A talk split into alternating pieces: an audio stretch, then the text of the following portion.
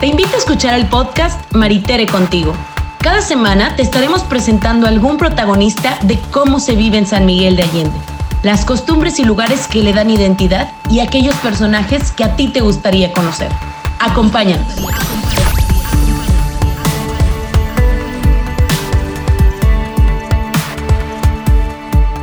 Hola, ¿qué tal? ¿Cómo están todos? Me da mucho gusto que estemos el día de hoy juntos para poder tener una muy buena conversación el día de hoy en estos tiempos políticos en este San Miguel de Allende que están todos muy moviditos, muy acalorados con las campañas y, demás.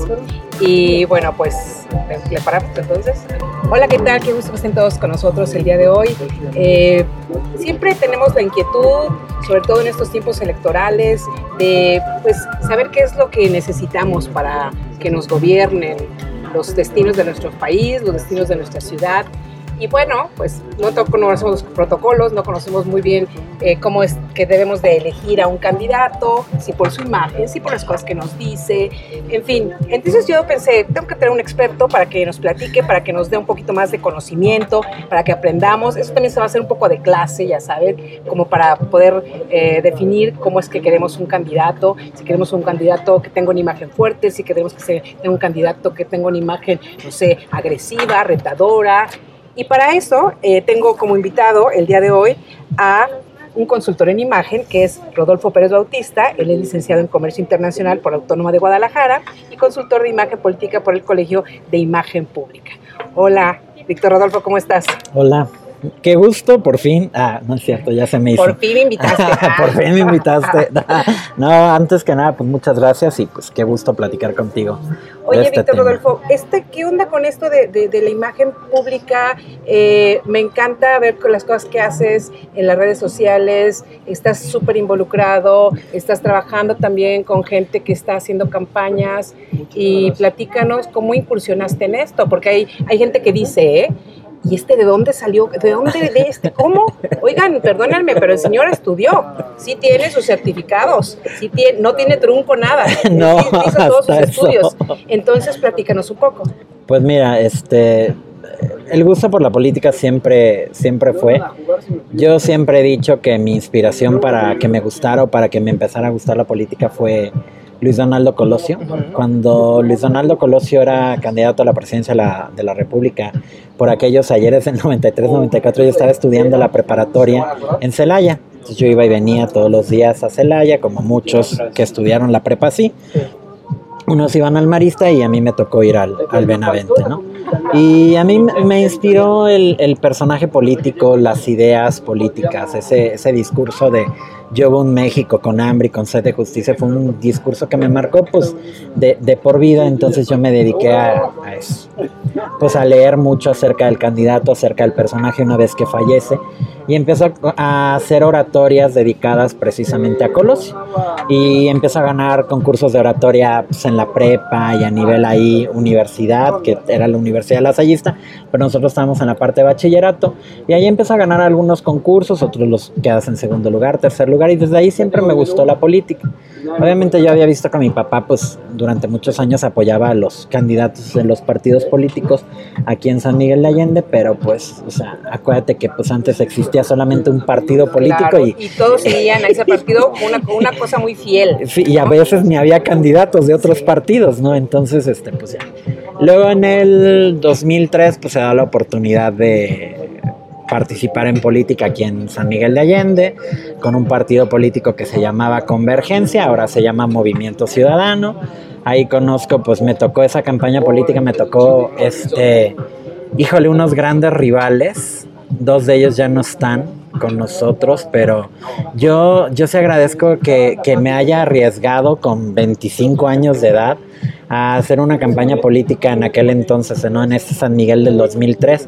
Hablo de grandes rivales como Manuel Rosas, que en paz descanse, don Luis Ferro de la Sota, que en paz descanse, y pues Luis Alberto Villarreal, ¿no? que a final de cuentas con él hice hice como un clic bien padre como porque pues íbamos al radio y en aquel entonces pues tú podías comprar la publicidad que querías y el tiempo ¿no? que querías y el que tiempo que querías sí, sí, claro. no, me acuerdo que que don Manuel luego nos dejaba hasta solos en la cabina y ahí tú te autoentrevistabas y don Manuel regresaba como si nada. Él mientras se entregaba una carta y entonces ya ustedes ya seguían platicando. No, se metía a su casa por un cafecito. Ya ves que como en la casa tenía bocinas y estaba escuchando todo el tiempo, regresaba y como si nada, como si él hubiera entrevistado todo el tiempo, sabía cómo seguirte la plática, ¿no?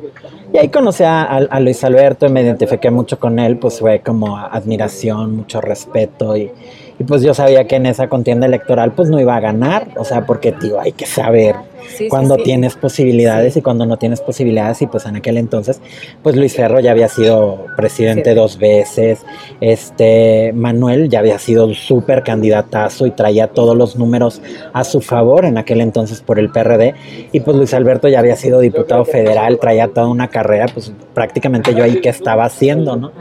Pero bien o mal, mira, saqué mis buenos votos y gracias a esos votos que saqué en esa contienda electoral, pues fue que que yo metí un regidor, ¿no? que fue el doctor Eladio. Y eh, luego después se viene em, la oportunidad de trabajar en ese ayuntamiento, o más bien en esa administración, y pues ahí me empieza más el gusto por la política.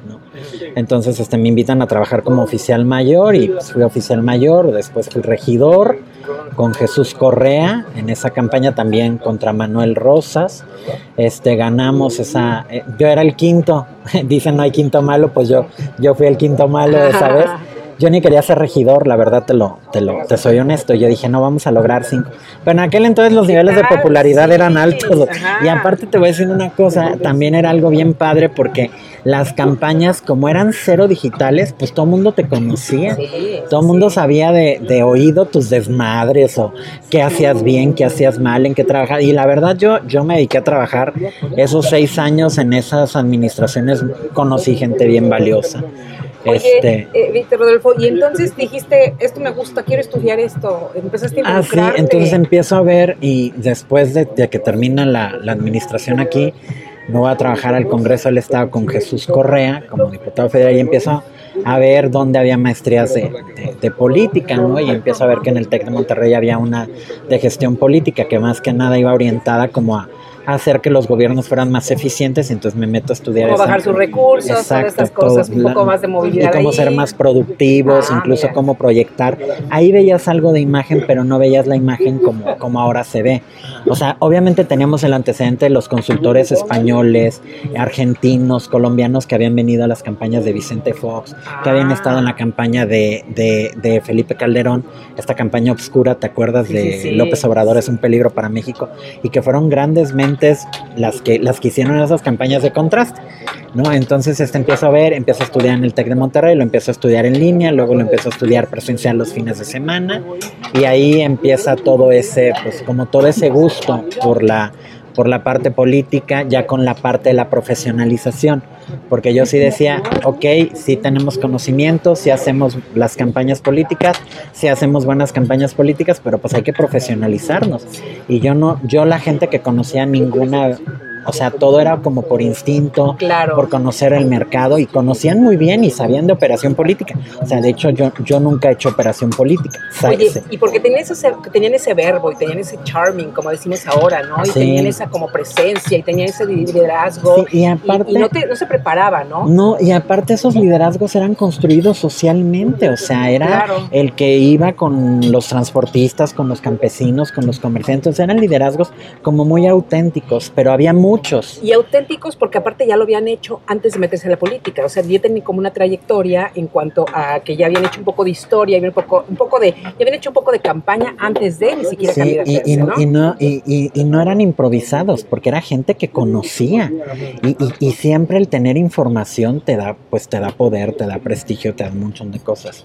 Entonces luego me, me invitan a trabajar de gobierno al Estado una, un amigo que había venido para acá en muchas ocasiones cuando yo estaba en las otras administraciones, Juan Ramos, y él me dice, oye, vente a trabajar a la campaña de, de Miguel Márquez, porque pues necesitamos a alguien que nos ayude en giras y eventos, y este, y pues yo te recomendé, y sí me recomendó y no le fallé, y todo lo, lo, lo llevamos a cabo muy bien, una campaña muy padre. Yo nunca había estado en una campaña estatal, pero una campaña estatal me ayudó a conocer los 46 municipios del estado, de arriba a abajo, dos o tres veces conocías el municipio, ibas cuatro o cinco veces al mismo sitio, porque pues ibas a ver... Eh, qué era lo que querían, qué les habían fallado, qué les habían cumplido, qué no les habían cumplido. Entonces era un trabajo ¿Qué bien, necesitaba? bien estresante porque pues a veces veías cuatro o cinco municipios por día dependiendo la ruta que agarraras. Y pues a mí la verdad siempre me daban las rutas más feas, ¿no? Las más difíciles a donde nadie quería ir. Pero pues ahí conocí Hichúa, Tarjea, Victoria, Santa Catarina. Que están hasta la fregada de lejos. Hasta la fregada ¿no? de lejos. Sí. Y en aquel entonces los caminos estaban súper, súper lejos y súper retirados. Ajá. Entonces, este, pues ahí empiezo con la parte de la profesionalización. Luego conozco una persona que trabajaba con Miguel Ángel Mancera, en la administración de Miguel Ángel Mancera, un español. Y me dice, oye, este, ¿qué onda? ¿Estás bien aquí? Le digo, pues sí, no, no me quejo. Me dice, pero pues, ¿por qué no te vienes a trabajar con nosotros? Ya terminé mi ciclo en, en gobierno del Estado, que fue un ciclo muy corto, la verdad, pero, pero valió la pena. Me voy a trabajar allá con Mancera y él tenía una consultoría y empezó a trabajar en la parte de la consultoría política. Él me dice, oye, hay un, hay un colegio de imagen pública aquí en, en, en México, ¿por qué no, no vas y pides trabajo? Yo creo que puedes agarrar experiencia y puedes combinar pues la chamba con las con las clases y es cuando conozco pues el colegio de imagen pública que en aquel entonces el rector era don Víctor Gordoa El papá de Álvaro Gordón. el, el papá de Álvaro Gordoa y llego ahí al, al colegio y la verdad se me, se me da la oportunidad Sí, gracias. Eh, la terraza que, que- que tienen ellos y bueno, pues vamos a, estamos probando todos sus, sus platillos deliciosos mientras ha- hacemos este podcast, mientras armamos este podcast para todos ustedes, es que también los invitamos para que visiten los lugares en donde nosotros hacemos los podcasts también, ¿verdad? Y luego, entonces, pues, llego ahí y se, me entero de la maestría y luego después me dice oye fíjate que hay una, una universidad en Madrid que se llama Camilo José Cela, ¿por qué no también ves algo ahí? Y entonces empiezo a profesionalizar un poco el curso y el rumbo de lo que estaba haciendo, de lo que estaba o de lo que quería hacer, porque la verdad a mí sí me gustaba la parte de la política.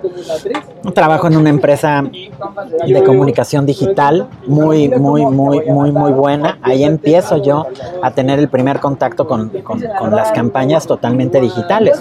Porque digo, a pesar de que las redes sociales ya venían desde el 2009 y cosas así por el estilo, pues obviamente no teníamos todavía esa parte como tan, pues como tan consciente, ¿no? De que teníamos que prepararnos. Entonces empiezo a ver que las campañas cada día eran muchísimo más profesionales, muchísimo más, incluso este con otro tipo de visión y con otro tipo de perspectiva. Y ahí pues me certifico como consultor en imagen política por el CIP, me certifico también en Colombia donde me habían invitado a una campaña política, en Argentina con la UCA, ahí también ahorita estoy dando clases.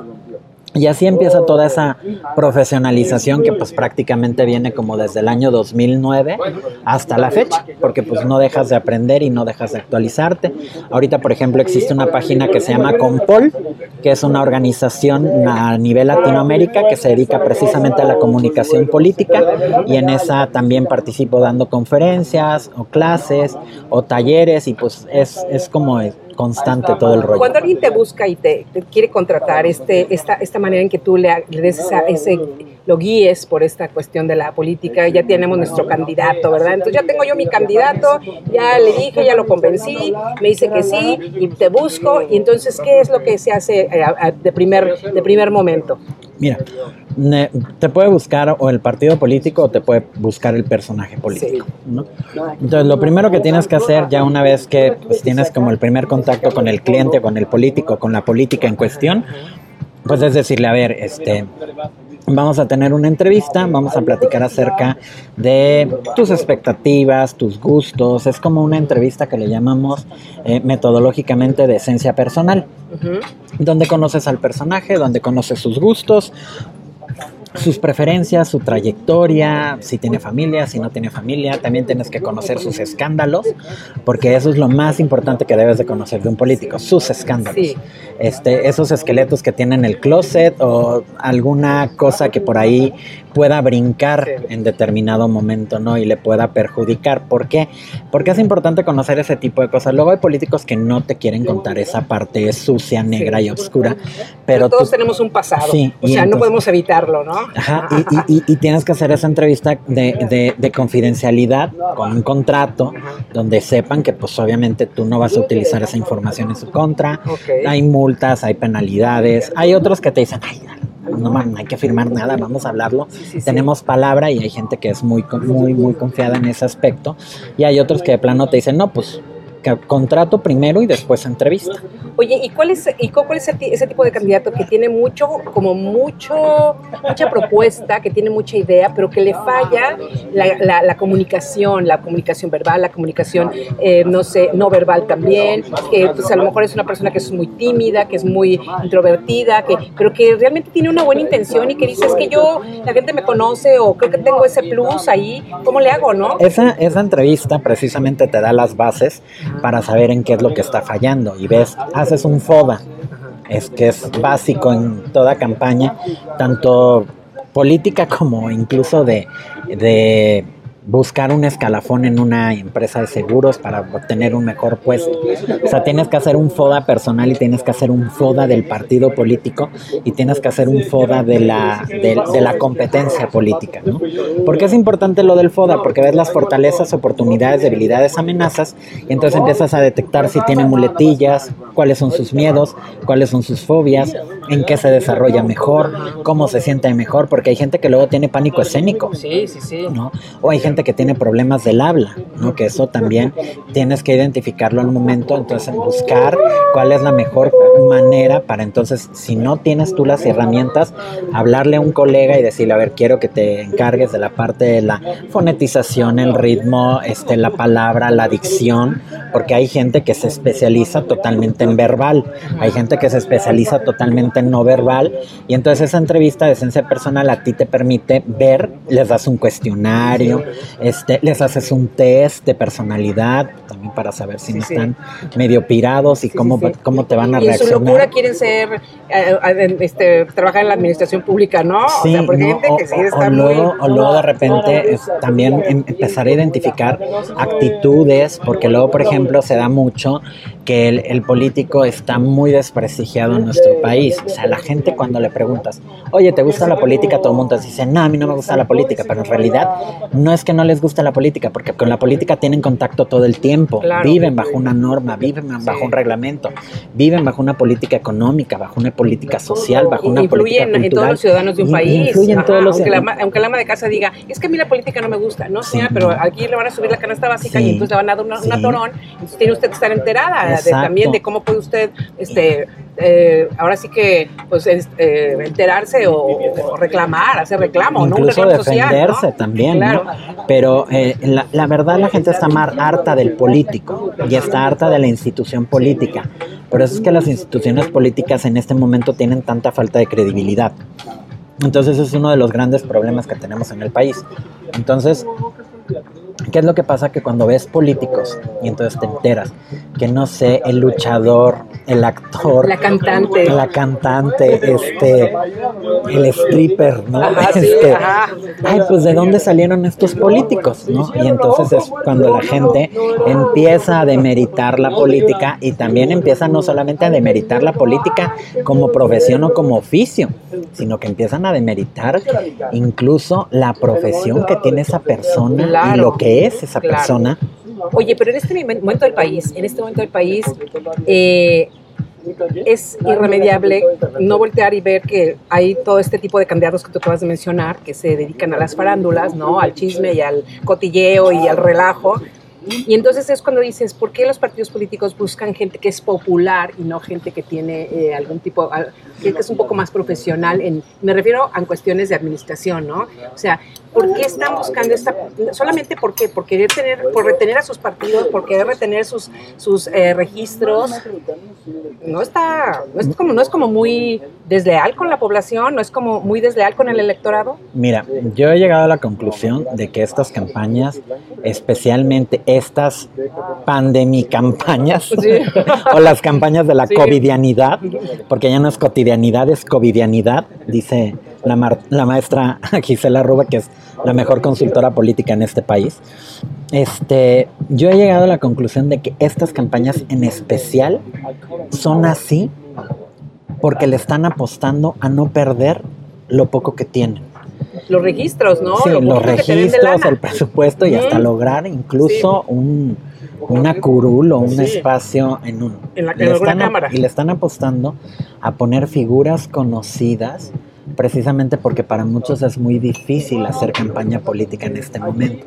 Tienes restringidos los eventos, aunque luego de repente ves campañas que dices tú, güey, en esa campaña no existe el COVID, solamente es porque tienen un cubrebocas, pero son tumultos de personas abrazando al candidato, besando al candidato, quitándose el cubrebocas y pues digo, eso el también... candidato besando a la viejita, agarrando al niño, eso también es una falta de respeto, porque hay una norma, hay un reglamento que si bien o mal la, la institución electoral electoral tenga prestigio o no tenga prestigio, pues hay que poner el ejemplo y cumplir con esa norma, ¿no? Sí, sí, yo inclusive aquí en esta ciudad he visto también eso mucho, ¿eh? y digo yo, bueno, entonces ya cómo, ¿qué quedamos? Y luego quedamos? ¿Juntamos gente o no juntamos gente? Ajá, y, luego, sí, y luego de repente eventos que decías tú, que eran de 50 personas, se convierten en eventos de 200 personas, y según ellos la sana distancia es que tengan una mesa aquí y otra allá. Sí. Híjole. Una mesa que nos divida. Sí, una mesa. Imagínate la carga viral. La carga viral, la, la, carga viral, la carga viral es la carga viral. Sí. ¿no? Y, y, si traes el bicho, traes el bicho. O sea, con cubreboca y sin cubreboca, ¿no? Oye, ¿cómo, le, ¿cómo le haces, por ejemplo, cuando hay un candidato que te digo, tiene todas las ganas y que ya le hiciste su, su, su cuestionario, ya todo, pero es un candidato gris? es un candidato precisamente de estos, que es súper popular, que es súper conocido, pero que no tiene nada que ofrecer. ¿Qué es lo que hace? O lo contrario, que no es ni popular y no es ni conocido y es gris. Ajá, que luego eso es peor, eso es peor, porque por, lo menos al otro ya lo conocen y ya saben que es así. Sí, o sea, no lo vas a hacer carismático porque no es carismático, pero pues a lo mejor tiene una buena sonrisa, tiene un buen trato. ¿Sabes qué es bien importante en, la política? El cómo cuentes tu historia el cómo platiques tu historia, el cómo le saques provecho a tu historia claro, porque de puedes inspirar a otros, ¿no? El chiste es inspirar a otros, no darles el bajón. ¿No? No bajonear a nadie, sino inspirar a otros sin fregarte a otros, ¿no? Y es, y es cuestión de, motivarte y de motivarlos a que exploten su historia de vida. Entonces, cuando hay, por ejemplo, candidatos que, pues, mira, en realidad no hay malos candidatos. O sea, luego lo que vemos es a lo mejor malos consultores. Porque lo peor que le puedes hacer a un candidato es robarle su esencia. Y muchas veces hay, hay, yo he caído en el error de crear personajes del, candidato que después se siente incómodo, que después te dice, pues sí está bien chido lo que estamos logrando, pero este no soy yo. Sí, sí, ¿no? Y entonces cuando empiezan así como esas, pues eh, ideas que dices tú, está bien lo que estoy haciendo, no está bien lo que estoy haciendo. Siempre que... Estás creando un personaje que no existe. Sí, y luego de repente creas monstruos. Y la gente espera, demasiado de eso que tú creaste, que estuviste ahí, que brillaba mucho y que a la hora de la hora estaba bien opaco por dentro o bien podrido por dentro. Y, y, y yo ahora sí que como, como les digo, o sea, yo como Sandra Bullock en la película de Experta en Crisis, yo no me meto en sentimentalismos, yo lo que logro, lo logro y me voy. Oye, esa película es buenísima, hay que invitar a que la vean, por favor, ¿eh? Esa es, buenísima, buenísima, buenísima. El, el, problema es que pues es una, es una, es una, es una película que al final de cuentas sí le apuesta a la ética, le apuesta a los principios, no le estamos spoilereando nada. Vaya y búsquela, por favor, se llama Esparta en No le estamos contando el no final. le estamos contando el final ni nada, pero es una, es una eh, película que le apuesta precisamente a esa parte. De, dígame, señor. Todo muy bien, muchas gracias. Muy bien, gracias. Gracias. gracias. Entonces, luego de repente no es que sea falta de ética, porque siempre hay que, hay que respetar los principios bajo los cuales te riges, ¿no? Pero luego hay gente que no tiene valores y luego hay gente que quiere hacer cosas que de plano pues no van de acuerdo con la campaña política. Por ejemplo, a mí algo que nunca me ha gustado son las campañas de contraste, no estas campañas como de desprestigio que se dan dentro de las mismas contiendas electorales, porque luego yo creo que eso le quita valor a las personas y lejos de darle valor a las personas o ese valor agregado, que puede ser la honestidad, que puede ser la transparencia, que puede ser incluso la organización, el orden o el trabajo, pues terminan a lo mejor destruyendo reputaciones y ahí es donde dices tú, híjole, qué gran problema cuando, cuando las campañas se dedican a, al señalar a lo mejor incluso hasta un defecto que tenga esa persona para poder ganar votos a tu o favor. A la familia, ¿no? O a la familia, o a ¿no? los O sea, hijos también, o sea, o a la mamá, o vete a saber, ¿no? Sí, o sea, yo, yo me acuerdo mucho, por ejemplo, a mí, a mí algo así. que a mí algo que me marcó mucho eh, profesionalmente y, y- y- y personalmente fue cuando en la campaña del, del 2003, a mí siempre mi mamá me dijo, nosotros no vamos a entrar en juegos, tú no te vas a subir a ningún juego, tú no vas a ser parte ni cómplice de estos anónimos que había, lo- porque en aquel entonces cuando había redes sociales te aventaban el anónimo por abajo de la puerta de la casa y ahí te tenías que enterar de la pobre vida del candidato y el pobre candidato tenía que irse a defender al radio. O sea, literal. Sí. Entonces, este, pues eso, eso siempre me marcó. Y yo sí fue algo que dije, yo, campaña de contraste, no. Campaña de contraste en cuanto a propuesta, sí es válido. Pero, por ejemplo, estos candidatos cuando son muy grises, lo que tienes que sacar es lo mejor de ellos. Cómo se sienten más cómodos. Tienes que hacerlos que se sientan cómodos. Y a final de cuentas, eso, eso gris que puede tener un, un personaje político o eso gris que puede tener un- un- un personaje lo va a tapar su esencia. Porque la gente siempre se emociona cuando está en una campaña política. Además, nadie es tan malo ni nadie es tan bueno, ¿no? Absolutamente. Pero entonces también, ¿cómo le, cómo le haces como para... O sea, es una esa, esa es una de las maneras en las que conquistas al electorado, ¿no? Y está bien y se vale también, ¿no? Eh, todavía estoy viendo, de repente hay muchas campañas en este momento mm, de, de todo este, de este movimiento de campañas en donde hay esas campañas conmovedoras, pero de imágenes, los que abrazan a los viejitos, los que todo eso. Es, a mí, yo creo que el electorado ya no se lo cree. O sea, yo sí veo que está bien bonito en la estampita, en la foto, está bien bonito, pero ya la gente ya no se lo cree. Dicen, bueno, pues es hora que me abrace cuando ven, cuando, o sea, no Mira, tenga yo chamba. Eh, El problema luego que pasa, hay, es- esas se llaman, son dos tipos de fotografías. Ajá. Hay una fotografía que se llama fotografía iconográfica y hay otra fotografía que se llama fotografía de registro. Son dos elementos bien importantes que debes de cuidar en una campaña política. ¿Por qué debes de cuidar la campaña iconográfica? Porque la fotografía iconográfica es esa fotografía de campaña que tú te tomas para tu cartel. Esa fotografía a la que le vas a poner el eslogan, a la que le vas a poner el anclaje. ¿Cuál es el anclaje? Que ponen la B de la victoria, que ponen la manita arriba. Sí. Hay unos que hasta forman el corazoncito, Corazón, otros el puño de la fuerza, Sí. otros incluso las manos de la unidad. Sí. O sea, esos son los anclajes. Entonces, esa fotografía iconográfica es la que te va a representar los 90, 60, 45 o 30 días que dure la campaña. Por eso debes de cuidar tanto esa fotografía. Ajá. ¿Por qué debes de cuidar esa fotografía? Porque es la que va a hacer campaña por ti 24 horas del día, Tiene que los salir- 7 días de tiene la que salir semana. impecable, impecable. Tiene que salir súper bien, muy bien cuidada. La cara, tiene muy bien cuidada la. Debes de cuidar todo. la sonrisa, la mirada, el peinado, lo que vas a proyectar con esa fotografía, que quiero proyectar con esa fotografía. Es como meter en una licuadora autoridad, con empatía, con simpatía. Entonces todo eso te tiene que salir un licuado perfecto, literal. Entonces debes de utilizar colores adecuados, tipografías adecuadas, este, lo- los colores institucionales que tanto van a predominar, que tanto va a predominar la foto del candidato, tienes que cuidar la iluminación, que no te llegue crudo y que si te llegó crudo no, no se vea crudo. Sí, no se en vea- la- se vea en la- flamante. se vea Ajá. flamante. ¿no? Diría un amigo, no estoy crudo, estoy indispuesto. Ándale. Entonces, e- esa indisposición que puedan llegar a tener, porque luego también es, luego hay candidatos que son bien difíciles, o sonríen con dientes, o no sonríen con dientes, o nada más hacen una mueca, o tienen una mirada muy buena. Entonces tienes que buscar un buen fotógrafo político, Ajá. que luego de repente los fotógrafos de eventos te funcionan. Sí. Los de evento social, porque los de evento social, sobre todo los de boda, yo he trabajado con, con fotógrafos de boda que te sacan unas fotografías políticas Buenísimas. buenísimas. porque son güeyes que se dedican a captar momentos, que se dedican a captar re- reacciones y te sacan una foto buenísima. Y hay fotógrafos políticos que pues obviamente tienen todas las mañas, tienen toda la escuela y por eso es bien importante que ese elemento sea bueno.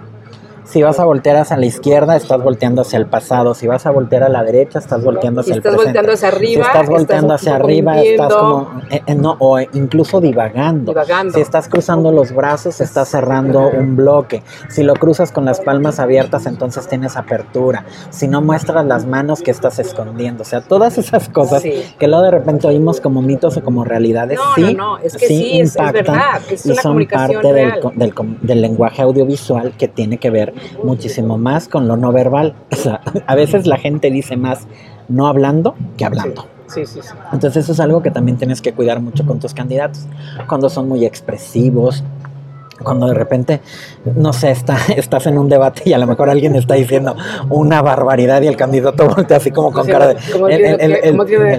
el, de ojito de huevo, ¿no? Que Sí, dicen sí, sí. literal. O sea, tienes que cuidar mucho esas microexpresiones porque incluso esas microexpresiones te pueden llevar a perder una elección o a que la gente te perciba mal. A lo mejor piensan que estás haciendo otro tipo de burla, que estás burlando del ok, ok, contrincante, o sea, y eso no conviene nunca que Sí, no, no, conviene nunca, eh, no, de este, hecho, burlarte de contrincante no. no. le conviene a nadie. No, no, y aunque quieras voltear después, ¿para qué te generas crisis Sí, propias? O sea, sí, sí. y crisis innecesarias, y luego más si vas bien Ajá. en una campaña electoral, ¿no? Entonces, lo que decían de la fotografía, nada más para acabar esta idea, que lo Sí. quise mencionar de iconográfica, La, la, la- la- la iconográfica es esta. ¿no? Que, que es muy de estudio, que es donde tú tienes el dominio de tu territorio, tú eres dueño de tu iluminación, de tu maquillista, de todos los elementos que tú quieras.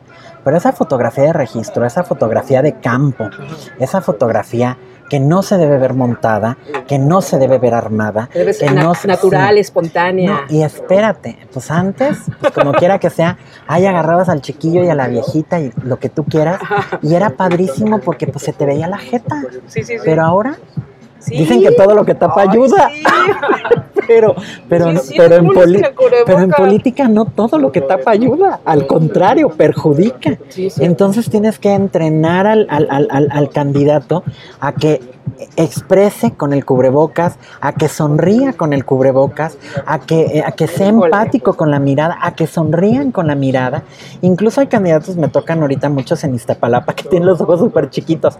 Les digo, pues usted sonríe aunque el ojo se le haga más chiquito, usted sonría. Pero el chiste es que se vea que está reflejando usted esa empatía. Sí, sí, sí. ¿no? Entonces, la fotografía política de registro ha cambiado muchísimo. Antes todo era muy montado, antes era todo muy armado. Digo, no quiero decir que ahorita no lo sea, ¿no?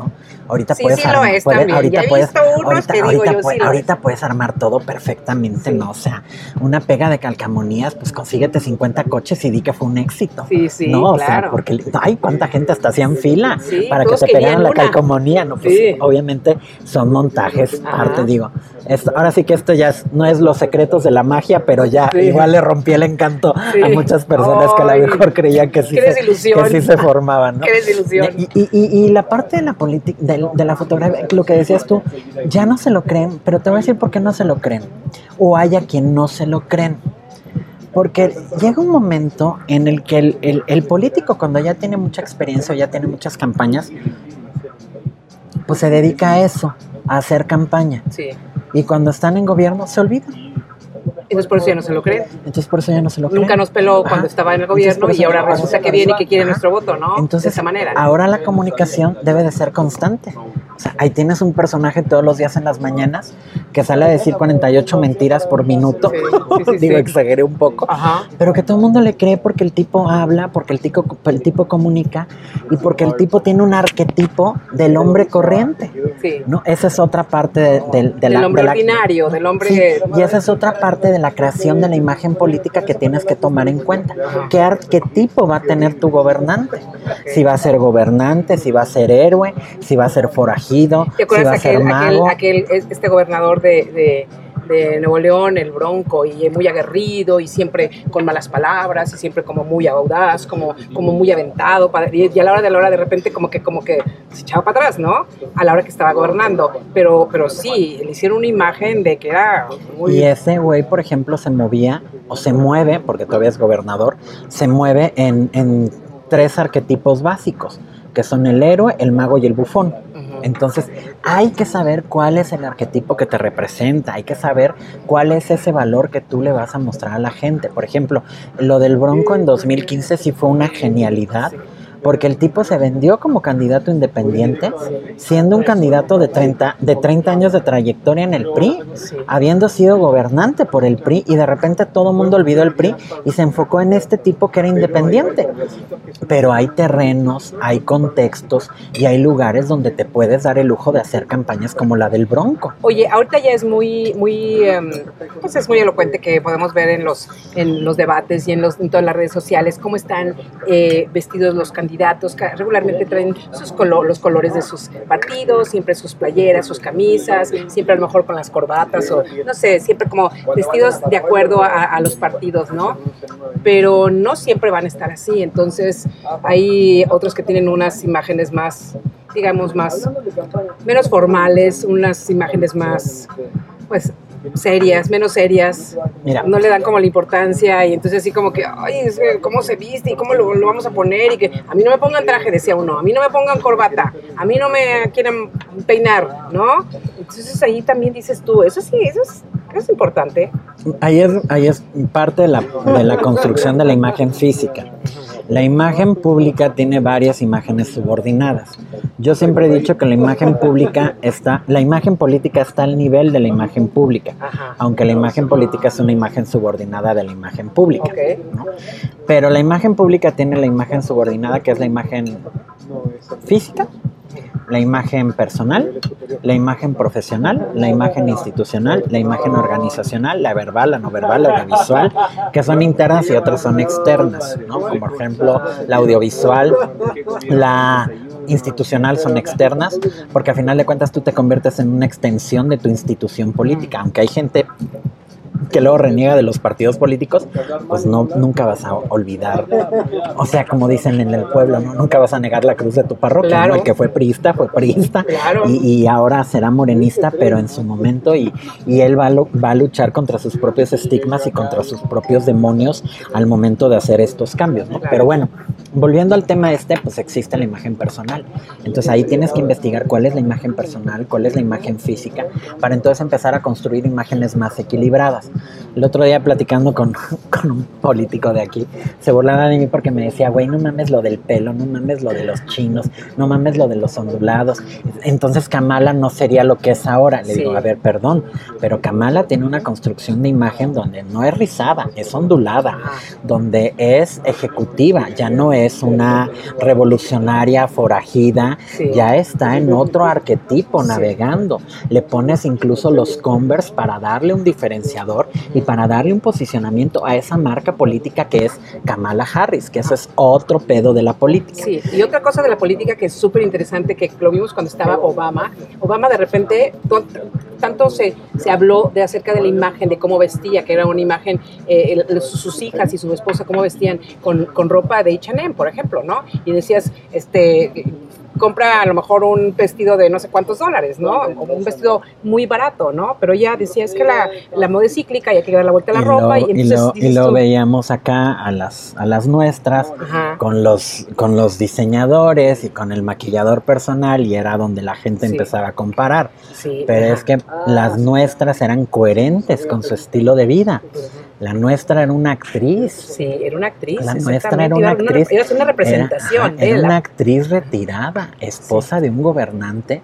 Obviamente ella no iba a dejar de lado el glamour. Yo pensé que cuando decías que las nuestras, pensé que de aquí de San Miguel, pero no, ¿verdad? estamos hablando de la capital de la República. Hablando, sí, de, ah, acá, de acá no, no sé quién, no creo que ni teníamos, pero bueno, este, pero la nuestra era la gaviota en ese caso, ¿no? Y luego tenías a, a Michelle Obama, que era una profesora una emprendedora, o sea, es otro, es otro contexto totalmente diferente el que se vivía en Estados Unidos que el que vivíamos aquí en nuestro país. Las de nuestro país eran coherentes, te lo juro que eran coherentes, porque no se iban a disfrazar de pobres.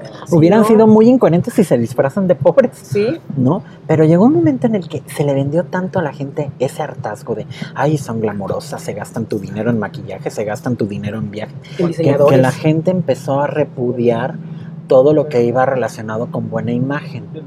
¿no? Entonces empezaron a repudiar las marcas, empezaron a repudiar muchas cosas y es cuando los que nos están gobernando ahora disfrazados de austeridad porque no, no son austeros, no son austeros y son más incoherentes que los que estaban, pero al final de cuentas tienen credibilidad y, y la credibilidad es una fórmula que no todo el mundo tiene, ¿no? Entonces, cuando construyes estas imágenes físicas, profesionales, personales, institucionales, tienes que tiene que predominar la coherencia.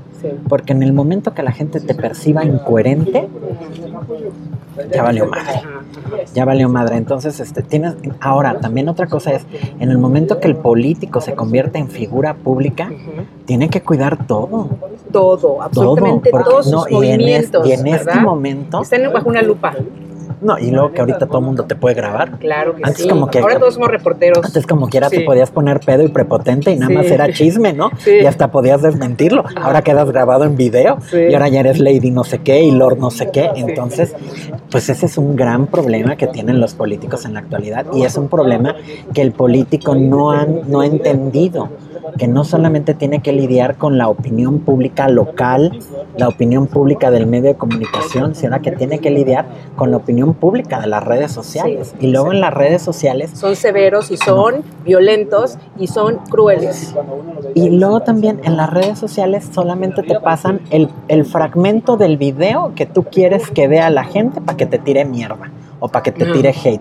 Entonces luego muchas veces ni siquiera sabemos el contexto, no sabemos qué pasó, no sabemos cómo te hicieron enojar antes, no sabemos cómo te insultaron antes, para que tú pudieras reaccionar de una manera agresiva. Sí, es cierto. No, o sea, entonces muchas veces todo se saca de contexto, vivimos de quien da el primer madrazo, vivimos de quien lanza el primer tweet, vivimos de quien desprestigia primero al otro, de quien se burla primero del otro, y obviamente para todo hay públicos. Luego de repente a mí sí me da, te, voy a ser honesto, a mí luego de repente sí me da coraje que pones un post súper inspirado, un copy en Facebook, así de propuesta y vamos a salvar y vamos a rescatar y cinco reacciones. Sí. Y, pones tú, hoy sí está bien padrísimo, lo busqué un montón. Y, tú así de no, y, y, busqué que las palabras y que y todo y pones algo para defenderte de un desmadre que te armaron o te organizaron, 58 mil reacciones, 40 mil compartidos. Exactamente. Porque a la gente le sigue, le sigue gustando el chisme, le sigue gustando ese tipo de política carroñera.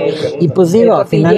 la maldad. Y al final de cuentas digo, pues somos una sociedad que sí estamos acostumbrados, tampoco somos culpables. A lo mejor sí somos culpables porque hemos sido parte del problema y no somos parte de la solución.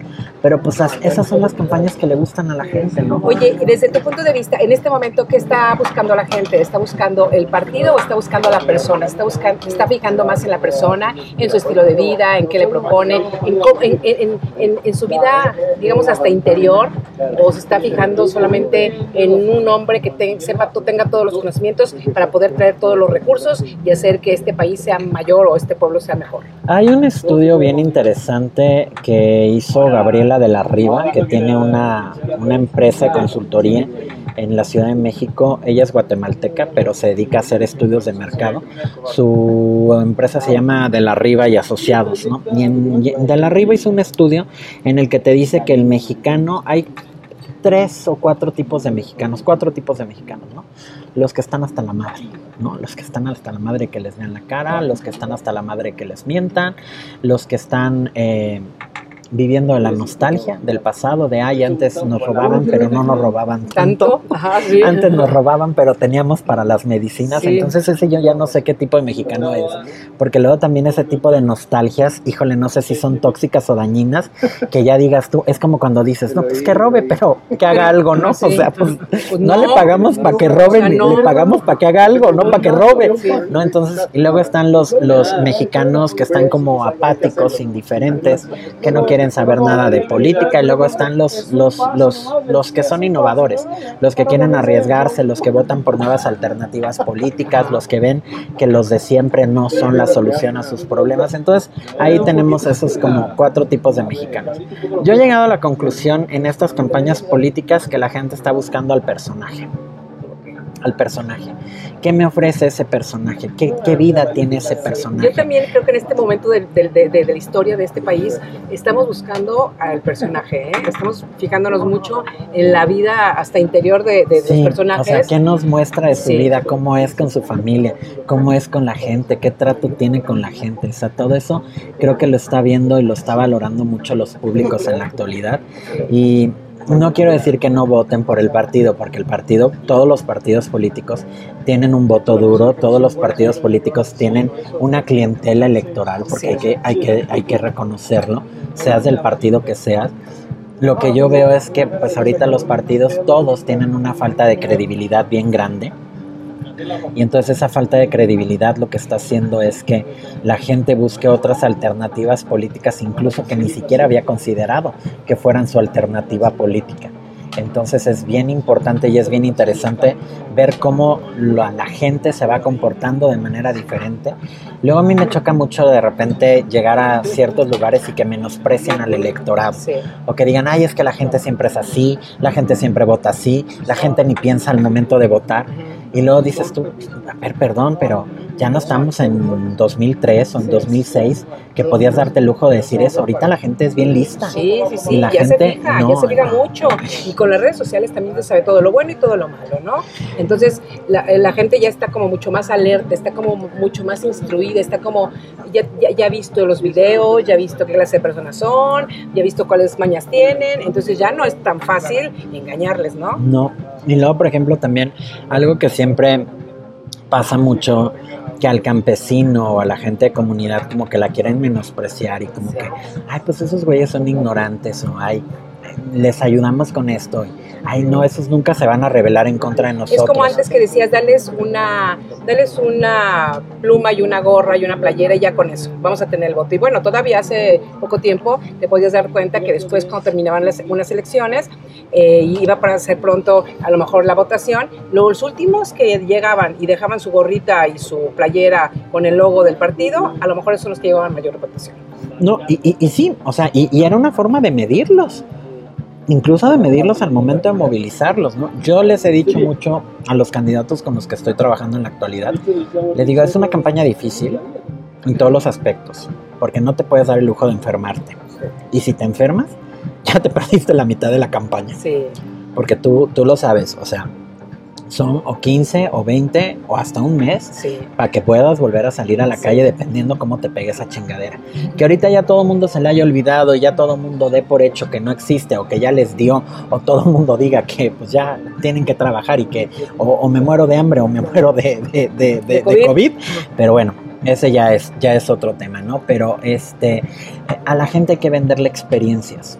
O sea, a la gente hay que venderle experiencias y experiencias buenas que sepan que los estás cuidando, que sepan que los estás valorando, que les des el gel antibacterial, que les sanitices, el, que, les sanitices el lugar donde están, que les pongas el cubrebocas, que te preocupes incluso por medirles la temperatura. Eso es un requisito de todas las campañas políticas y yo no veo que nadie lo esté haciendo. También a la gente le vale madre, ¿no? Entonces también, de acuerdo a tu electorado, pues eres tú como político, ¿no? Que eso también representa... Pero a lo mejor también podría ser una manera de educar al electorado. eso también, es una manera, porque mira, algo que yo le admiro mucho a López Obrador es que es un, política es un político pedagógico. Es un güey que te enseña de política, te dice los términos, te los describe.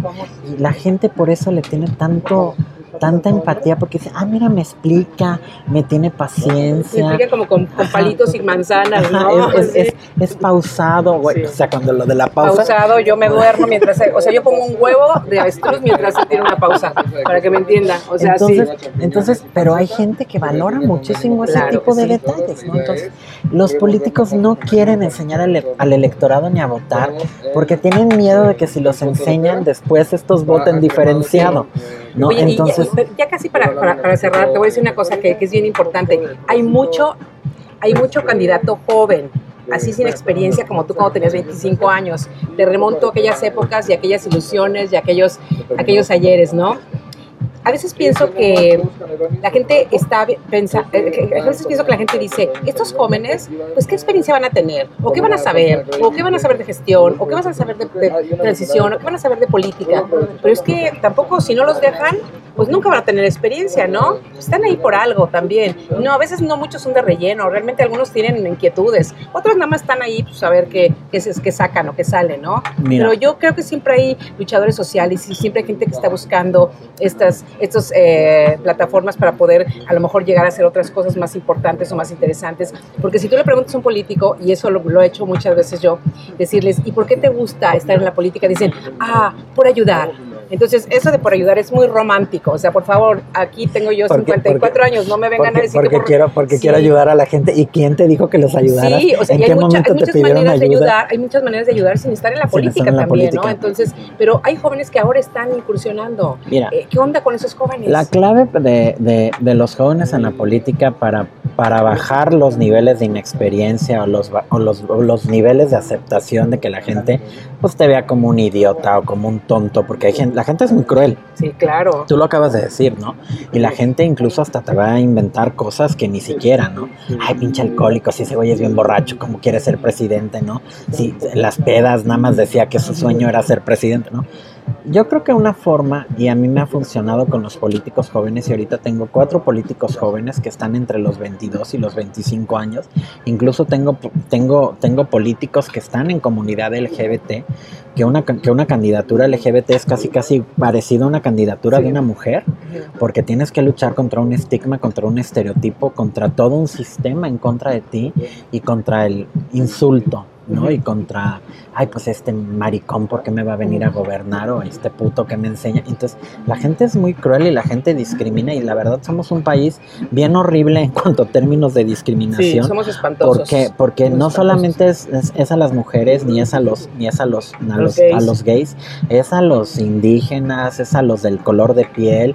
Ya ves el otro día un candidato ahí diciendo en, en Quintana Roo, ya se fueron esos prietos, traidores así, o sea, hay formas de decir las cosas y hay formas de hablarle al electorado y hay formas de, llegarle también a ese electorado. Yo, yo la fórmula que le recomiendo a los que son jóvenes es conocimiento si tú conoces los problemas de la gente, si tú conoces el territorio que estás haciendo campaña política, si tú conoces eh, el, contexto en el que se desarrolla la campaña política, vas a poder ganar muchísimo más de lo que puedas perder.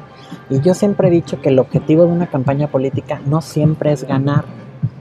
No siempre es ganar, porque una campaña política la puedes ganar ahorita pero la puedes perder mañana. O no la puedes ganar ahorita, ni mañana, ni pasado, pero la ganas en, tres, en, seis años. O 18 años después. O, 18 años después, o 12, ¿no? Como depende.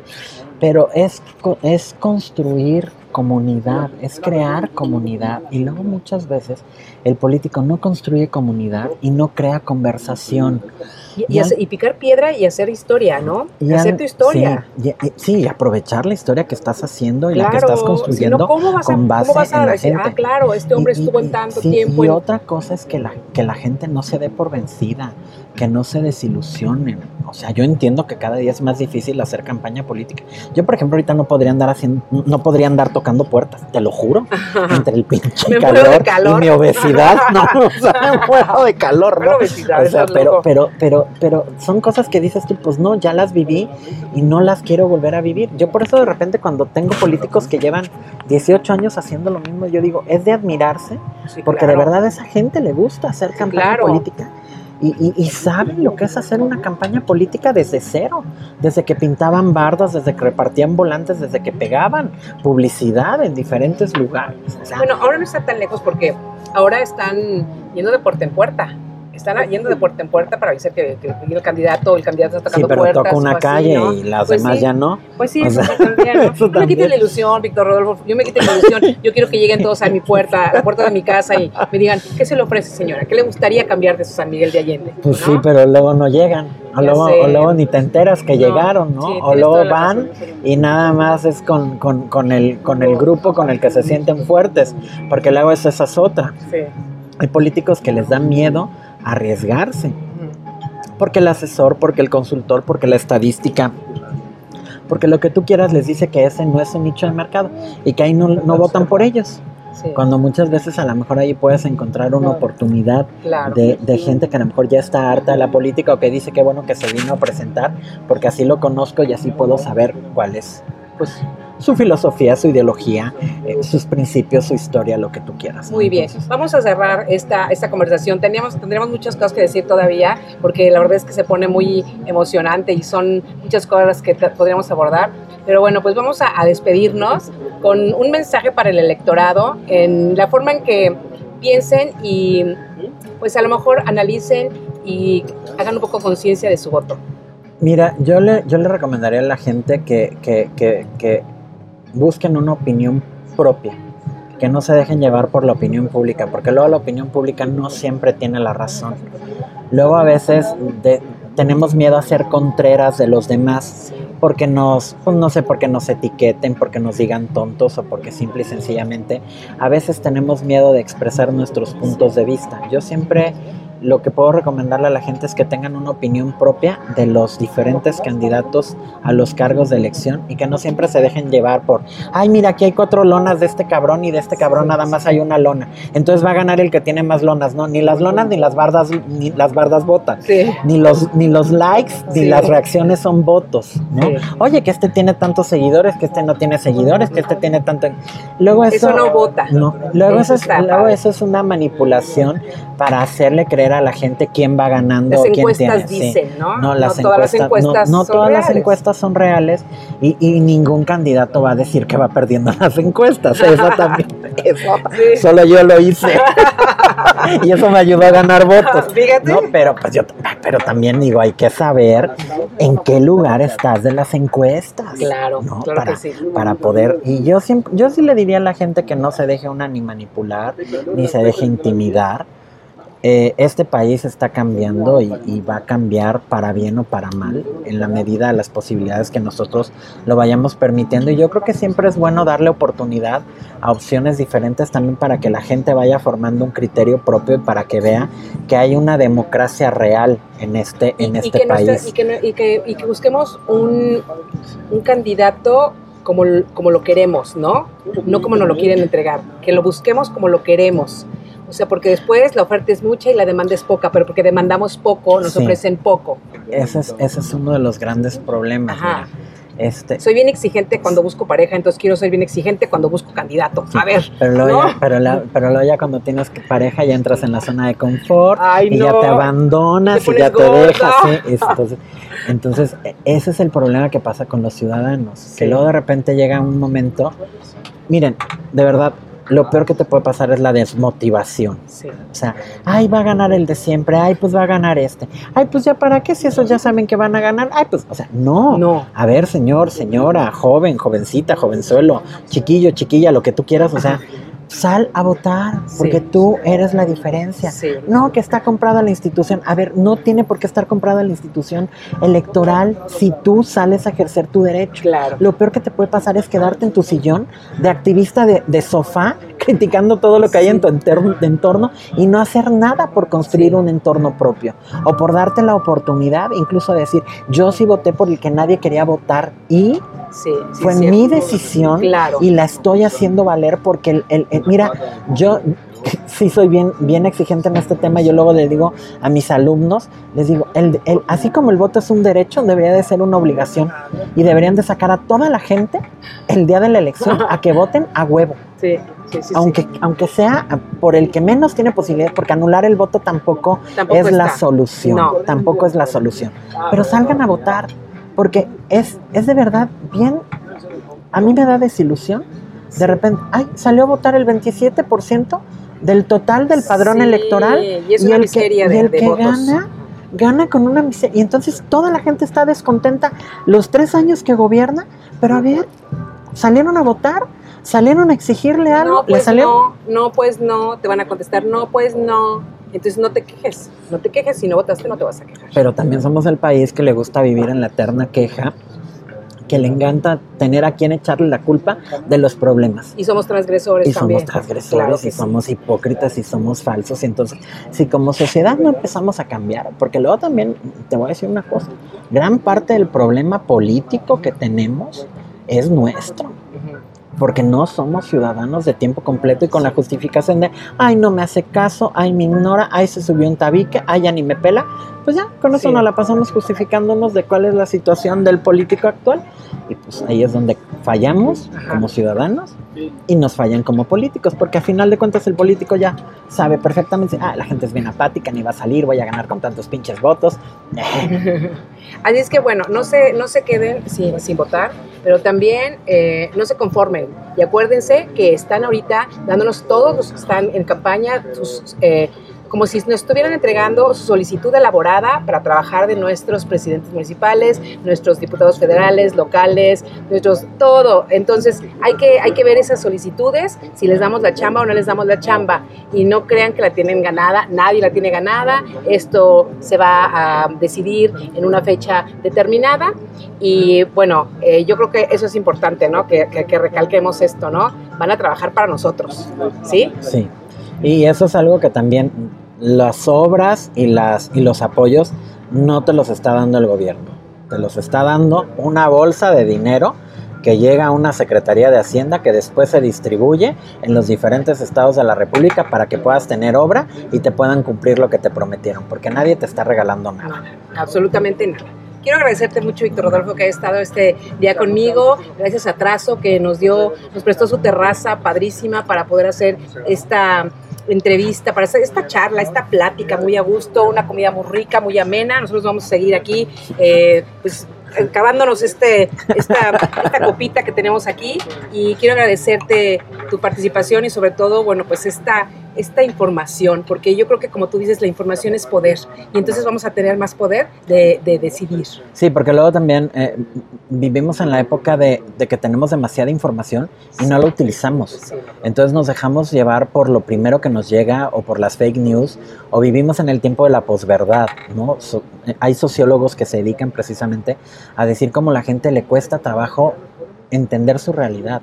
Y también otra cosa que, que- quiero mencionar es que estamos viviendo una época y una etapa muy difícil donde la gente está muy harta de muchas cosas porque pues obviamente venimos de una pandemia, venimos de una situación difícil, todos tenemos una economía difícil, todos hemos Anímicamente tenido, estamos desilusionados de la estamos vida y del amor y de todo, ¿no? Entonces yo creo que, que hay que dejar a un lado la desilusión y hay que salir motivados a, a votar, hay que salir motivados a que si no gana a lo mejor la persona por la que nosotros estamos votando, pues por lo menos nos motive el saber que vamos a tener a quien exigirle, Sí. que nos cumpla y que gobierne para todos, porque creo que eso de las clientelas electorales se tiene que empezar a acabar en este país y eso de gobernar solamente para unos y estar bien con los que votaron por mí y estar mal con los que no votaron o los que ni siquiera salieron a votar.